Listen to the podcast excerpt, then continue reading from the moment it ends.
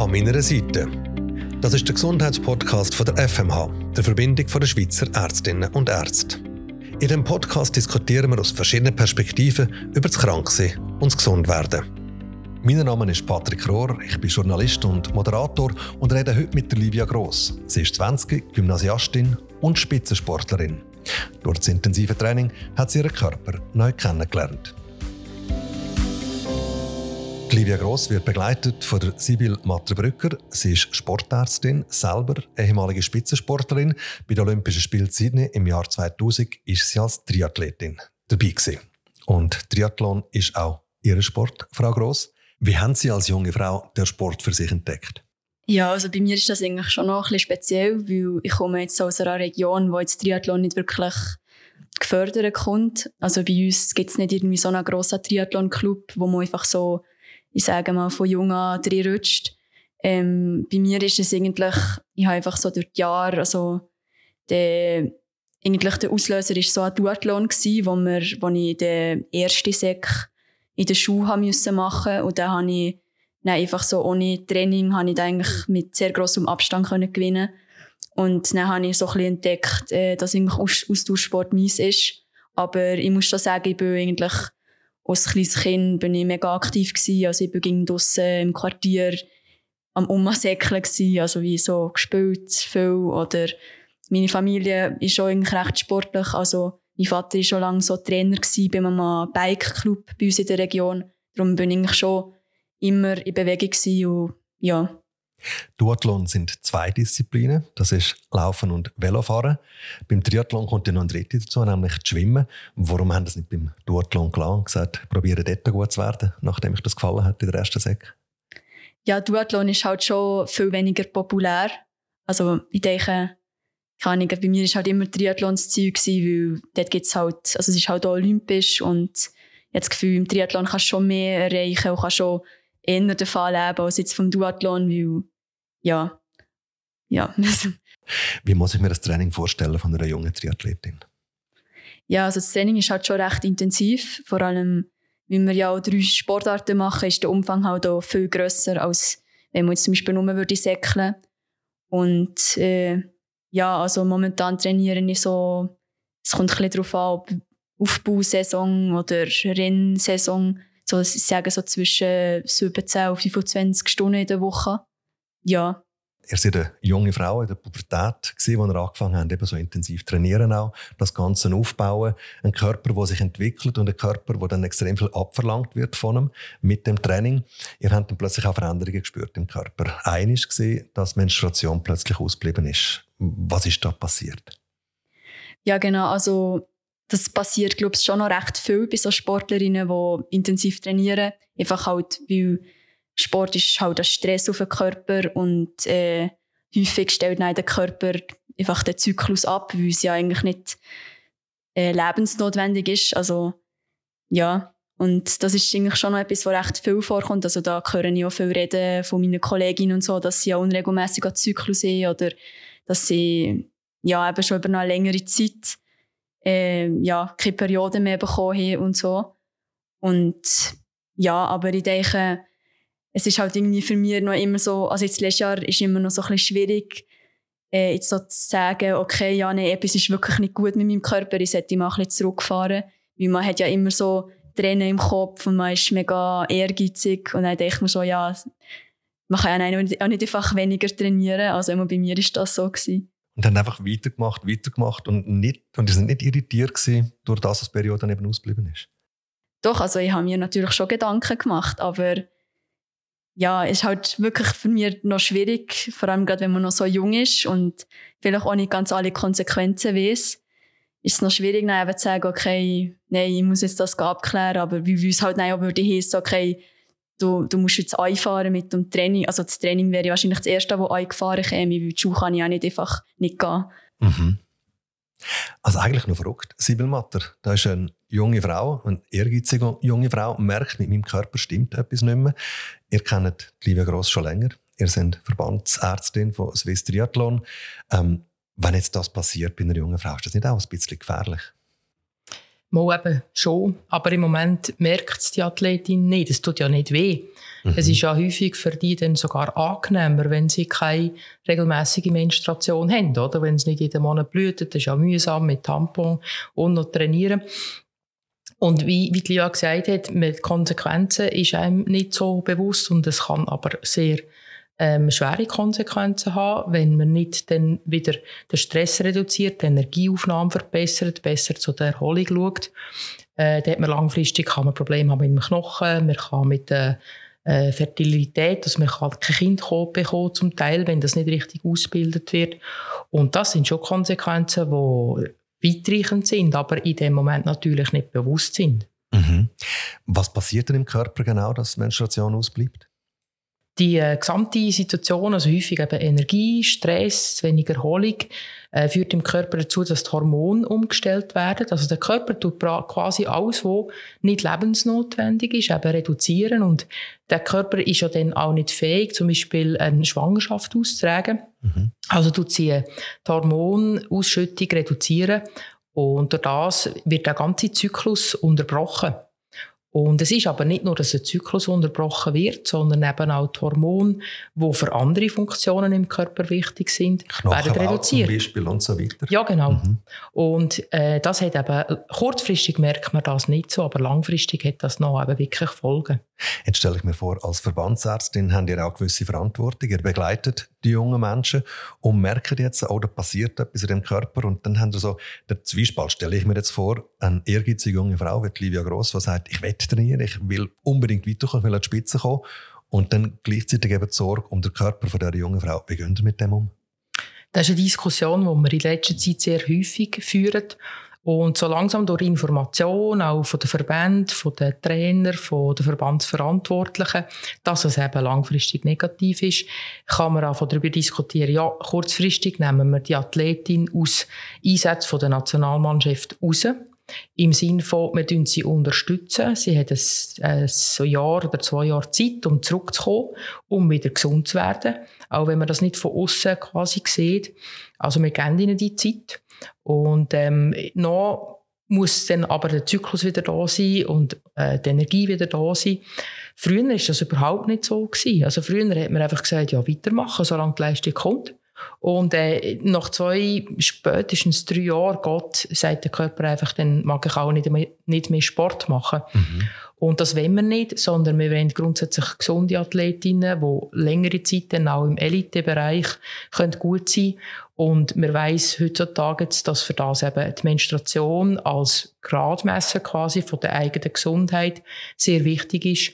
Und wenn die Menstruation nicht da ist, ist langfristig das Risiko zu gross, dass die Athletin immer wieder verletzt ist und die Leistung nicht mehr bringen kann. Aber ein Jahr, zwei jemanden rausnehmen, ist ja auch wahnsinnig lang. Jetzt gerade wenn jemand so im Aufbau ist, wie jetzt Livia Gross, gibt es nicht einen gewaltigen Rückstand, dass sie gar nicht mehr Chance hat, an die Spitze zu kommen? Doch, sie hat auf jeden Fall Chancen, aber sie hat nur Chancen, wenn sie wieder gesund zurückkommt. Mhm. Aber jemand, der so ein Talent hat wie Livia und wie andere, wenn die nachher wieder gesund sind, dann brauchen die nicht so viel Training, um wieder zurückzukommen. Mhm. Klar, es braucht eine Kontinuität vom Training, einen Aufbau. Man kann dann nicht sofort wieder einen Wettkampf machen. Aber das Talent geht nicht verloren. Und auch der Trainingsrückstand, der kann relativ schnell dann wieder wettgemacht werden. Mhm. Aber eben nur, wenn der Körper gesamthaft gesund ist. Und das Ihr Körper erkennen gesunden. Livia Gross hat am Schluss einen anderen Grund gehabt. Er hat gesagt, der Kopf hat es nicht zugelassen, dass er wegen der Periode jetzt da quasi würdet grosse Massnahmen unternehmen. Ihr habt vorher eine Verletzung angesprochen und das ist auch so ein schleichender Prozess gewesen, der vor zwei Jahren angefangen hat. Was ist da genau passiert? Ähm, ja, also ich habe zwei Ermüdungsbrüche gehabt, am Mittelfußknochen. Also ich noch ein bisschen weiter vor und ich noch ein bisschen mehr beim Gelenk. Und ja, ich denke, das ist halt schon eine Reaktion auf den vielen Stress und eben gerade, äh, weil ich meine Periode nicht mehr bekommen habe, ja, ich denke, Knochendichte geht nein, eben durch das wenig, das mangelnde Östrogen zurück. Und ja, das ist eigentlich wirklich so schleichend gekommen. Also es hat eigentlich angefangen mehr mit der Mus also mit dem so Muskel, eher am Innenfuß, also oder ja, ich weiß nicht genau, wie der Muskel hieß, der verspannt war. Und dort habe ich zuerst weh gehabt, aber ich habe halt nicht Pause machen Ich habe eigentlich weiter gesäckelt, aber halt durch das ging ich eher auf dem Aussenfuß gesäckelt. Und dann habe ich halt dort automatisch gerade mehr Belastung gehabt und dann es brechen. Und wann haben Sie das gemerkt, dass er gebrochen ist? Ähm, also das ist so, irgendwann habe ich halt wirklich Schmerzen gespürt, aber ich habe mhm. halt gleich noch weitergemacht, weil es halt noch, es ist noch gerade gegangen bis dann wirklich ein Training gekommen ist, wo ich danach wirklich gar nicht mehr drauf stehen konnte. Mhm. Und dann, ja, dann war halt klar, gewesen, ja, jetzt, jetzt geht es wirklich nicht mehr. Also dann haben die Alarmglocken endlich geläutet. Ja. Dann sind wir auch zur Ärztin, Sibyl Matter, und ihr habt dann festgestellt, das ist ein Ermüdungsbruch. Was ist ein Ermüdungsbruch genau? Also es gibt ja eigentlich einen normalen Bruch, wo man einen Unfall hat oder etwas schlägt drauf und dann bricht der Knochen. Mhm. Ein Ermüdungsbruch ist anders. Also dort ist eine wiederholte Bewegung normalerweise dahinter, wo der Knochen irgendwann schlägt, gehen. Mhm. Es, ist, es sieht dann im Röntgen oder im MRI sehr ähnlich aus. Es ist auch eben ein Bruch. Äh, es gibt aber auch Vorstufen dazu, wo es noch nicht zum Bruch gekommen ist. Das ist dann eine Stressreaktion vom Knochen. Und das entsteht einerseits, weil eben der Knochen zum Teil äh, zu wenig gute Knochendichte hat, mhm. wo in der Situation eben kann vorkommen, wenn man zu wenig Energie hat oder eben zu wenig Hormone wie Östrogen. Bei den Männern kann auch das Testosteron zu tief sein in diesen Situationen. Mhm. Und dann ist die Erholungsfähigkeit nicht genügend.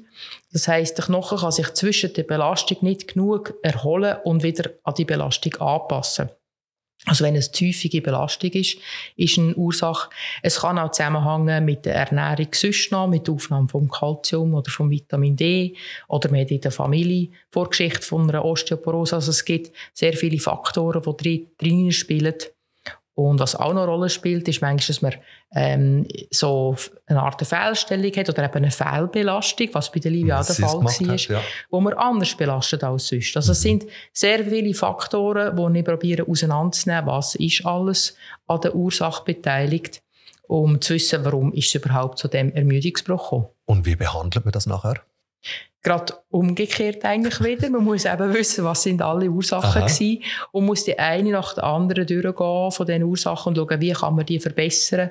Und logischerweise braucht es dann am Anfang eine Entlastung. Mhm. Man darf nicht dort draufstehen, dass sich der Knochen wieder bilden kann, wieder zusammenwachsen und in der Zwischenzeit muss man schauen, dass man alle anderen Faktoren auch in Ordnung bringt. Aber jetzt stellen wir wieder vor, eine junge Sportlerin fest im Training darf nicht mehr belasten. Das heißt, Muskeln bilden sich ja dann auch zurück. Und zwar relativ schnell, stelle ich mir vor. Wie, wie fest wirft das jemand zurück, wie jetzt ein Livia Gross? Ja, das ist immer so ein zweischneidiges Schwert.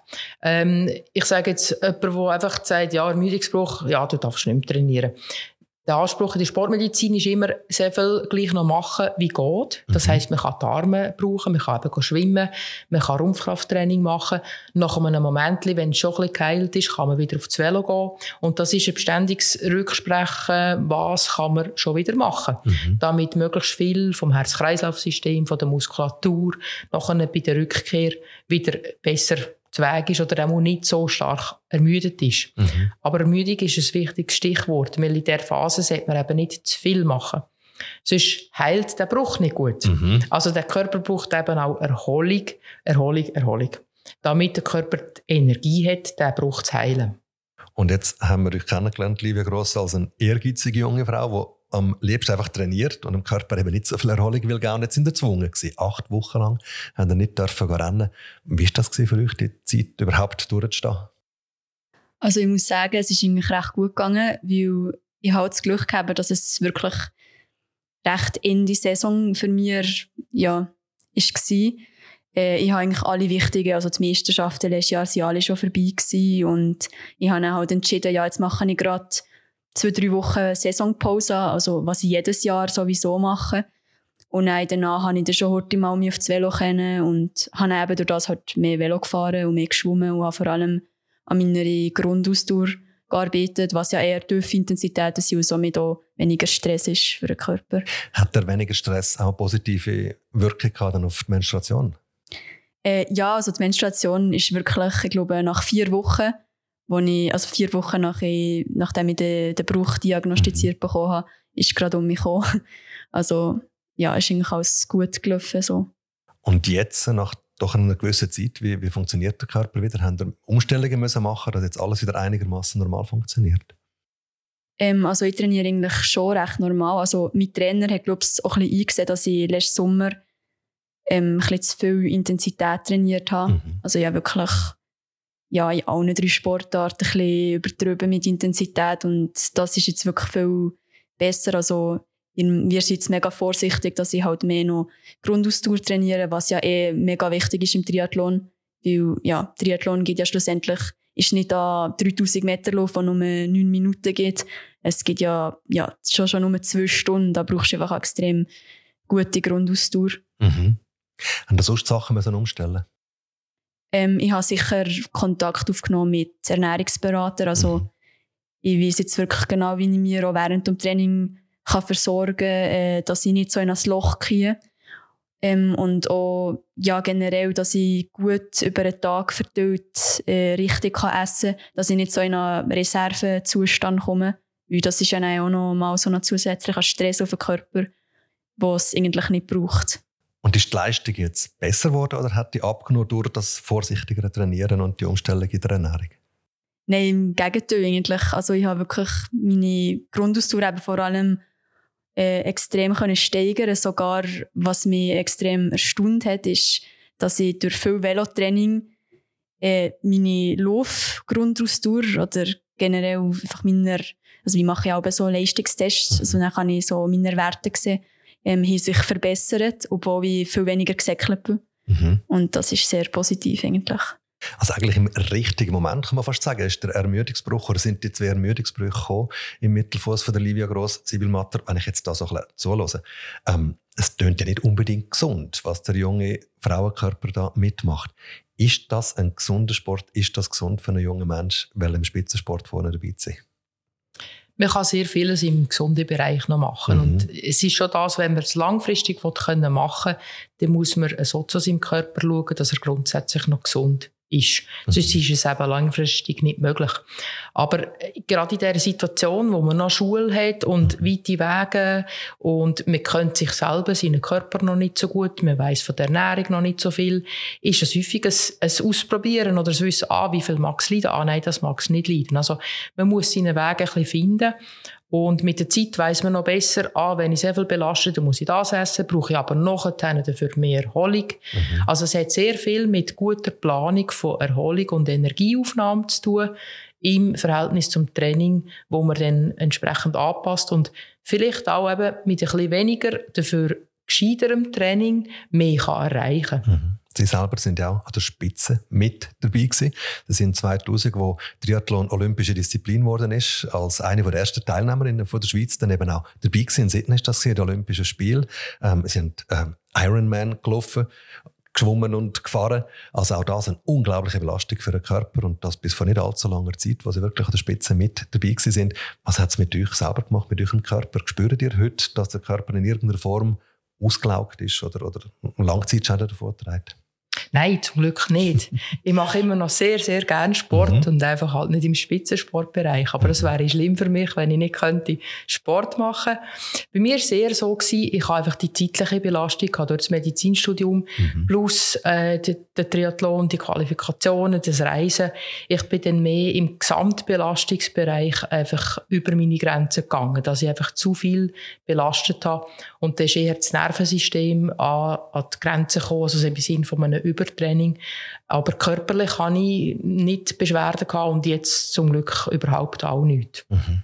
Sportmedizin scheint mir etwas sehr Komplexes zu sein. Sie haben jetzt vorher gesagt, wie all die Zusammenhänge spielen. Und jetzt hören wir eben auch noch, ähm, dass Frauen und Männer offensichtlich auch Unterschiede haben. Das ist mir so gar nicht bewusst gewesen. Aber ja, eine Menstruation zum Beispiel spielt rein. Gibt es noch andere Faktoren, die Frauen und Männer unterscheiden in der Sportmedizin? Ja, das ist etwas, was wir jetzt ähm, vermehrt anschauen Wir haben auch ein Projekt mit Swiss Olympic zusammen, wo ich die medizinische Leitung habe von der Gruppe. Und wir haben sehr viele Bausteine erstellt, sei es für die Athletinnen selber, Podcasts oder Informationsmaterialien für die Trainer, wir machen auch Ausbildungen, weil es eben Unterschiede gibt, gerade wegen dem Zyklus, dass man sich innerhalb vom Zyklus, wo ja eben hoffentlich normal funktioniert, eines besser, eines weniger gut spürt oder fühlt, Leistungsfähigkeit, äh, das Gefühl, ja, also geht's nicht so gut, vielleicht vor der Menstruation, oder Frauen haben starke Schmerzen während der Menstruation und das muss man im Training berücksichtigen. Es heißt nicht immer, dass man dann nicht trainieren könnte, oder? Mhm. Ähm, aber man muss es wissen, dass es einen Einfluss kann haben Ebenso zum Beispiel auf äh, Kreuzbandverletzungen, das ist ganz eine andere Thematik noch, die im, im Triathlon jetzt nicht so ein wichtiger Bereich ist. Im Teamsportart, in Teamsportarten aber sehr ein wichtiger Bereich, weil wenn die eine Kreuzbandverletzung haben, fallen sie eben sehr lang aus. Mhm. Und da weiss man, dass auch die Hormone Einfluss haben, äh, äh die Anatomie, weil das Becken bisschen breiter ist und dass man dort ganz spezifisch muss trainieren muss. Und das sind alles so Faktoren, wo man sollte können als Trainer und oder Trainerin eben. Und das ist natürlich ein kleiner Bereich von Haufen anderen. Und mhm. wir probieren jetzt halt die, die Informationen weiterzugeben, dass sie das auch berücksichtigen, mit dem Ziel, dass es den Athletinnen zu gut kommt und, und sie durch das besser können trainieren oder mit Problem, Beschwerden besser können umgehen oder vor allem die Informationen sich können beschaffen was wir früher natürlich nicht haben können. Da hat es einfach nichts gegeben. Da sind wir jetzt 20 Jahre später, also wirklich ein grosser Schritt weiter. Und auch dann können immer noch Sachen auftauchen, wo einem plötzlich wieder einen Strich durch die Rechnung machen, Livia Gross. Im Moment haben wir Hüftprobleme, wo das Trainieren ein bisschen schwierig macht. Nächstes Jahr wäre der nächste Olympische Spiel, Paris 2024. Wäre das ein Ziel von euch? Äh, nein, eigentlich nicht, weil es ist ja so, also die Selektion geht so durch Punkte. Und das hat schon letztes Jahr angefangen und letztes Jahr bin ich auch noch Juniorin gewesen. Darum bin ich gar nie so richtig in das Olympiakader oder in, ja, habe ich nie zu diesen Athleten gehört, wo, wo könnte an die, an die Olympischen Spiele gehen. Wäre 28 dann ein Thema? Ja, das ist dann sicher das Thema. Ja. Da bin ich wirklich auch genug alt und ja, hoffentlich parat. Da gibt es aber noch nähere Ziele. Äh, die nächsten Weltmeisterschaften stehen da. Bereits im Herbst das Jahr, im September. Wie sieht das aus im Moment mit diesen Hüftproblemen? Das hat eigentlich sehr gut ausgesehen, also rein von meiner Fitness momentan. Jedoch habe ich eben jetzt, also die Hüftprobleme sind, glaube es ist wirklich eine kleine Sache eigentlich. Also es ist einfach der Muskel, der Iliopsoas, der sehr verspannt ist und es braucht jetzt irgendwie gleich ein bisschen länger, ähm, ja, Verteilung, als ich eigentlich zuerst gedacht habe. Aber ja, ich tue jetzt äh, viel Velofahren um mich und viel Schwimmen. Und ich denke, Zäckchen kommt wirklich schnell um mich. Aber ich muss halt jetzt, äh, ich sollte wirklich jetzt mal Wettkämpfe machen. Also ja, jetzt alle bis jetzt müssen absagen. Und das ist halt wichtig bei uns. Also es gibt so ein World Ranking. Und für das du dir für die grossen Meisterschaften kannst qualifizieren, musst du halt auf einem gewissen Platz sein. Und dadurch, dass ich noch nicht an Wettkämpfe machen konnte, habe ich noch Kinderpunkte sammeln und Darum, äh, ja, mein Ranking momentan ist nicht gut. Darum sollte ich jetzt wirklich die nächsten zwei äh, geplanten Wettkämpfe können machen weil sonst ja, wird es wahrscheinlich nicht, weil nein, den ganzen Juli oder den ganzen August gibt es eigentlich fast keine Wettkämpfe mehr. Es braucht schon unglaublichen Durchhaltewillen als Sportlerin, einen zähen Charakter, muss man sehen. Und ich wünsche euch wirklich von Herzen alles, alles Gute, dass es irgendwann klappt und ihr spätestens 2028 bei den Olympischen Spielen könnt dabei sein Gute Erholung in dem Fall jetzt, auch von diesen Hüftproblemen und dass es dann bald einmal klappt mit den Punkten und vor allem auch gute Matura. Merci vielmals. Merci vielmals. Livia Gross, danke vielmals, Sibyl Matter, für das Gespräch. Gern geschehen, merci. Und falls Sie, liebe Zuhörerinnen, liebe Zuhörer, jetzt sagen, ich würde meine Geschichte auch gerne mal erzählen, oder Sie eine Anregung oder ein Feedback haben, dann melden Sie uns das. Am besten geht das über die Webseite www.anmeinerseite.ch. Und wer weiß, vielleicht erzählen Sie ja schon bald Ihre Geschichte da bei uns. So wie das nächste Mal Mirta Tonin. Sie hat dank der aufmerksamen Begleitung von ihrem Hausarzt herausgefunden, dass Körper und Seele untrennbar miteinander verbunden sind.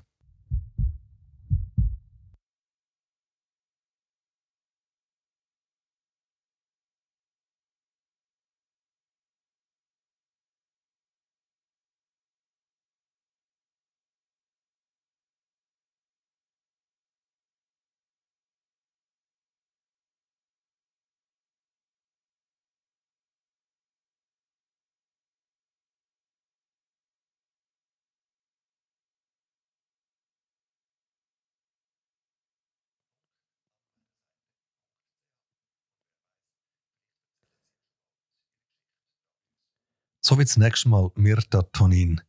Sie hat dank der aufmerksamen Begleitung von ihrem Hausarzt herausfinden dass Körper und Seele untrennbar miteinander verbunden sind.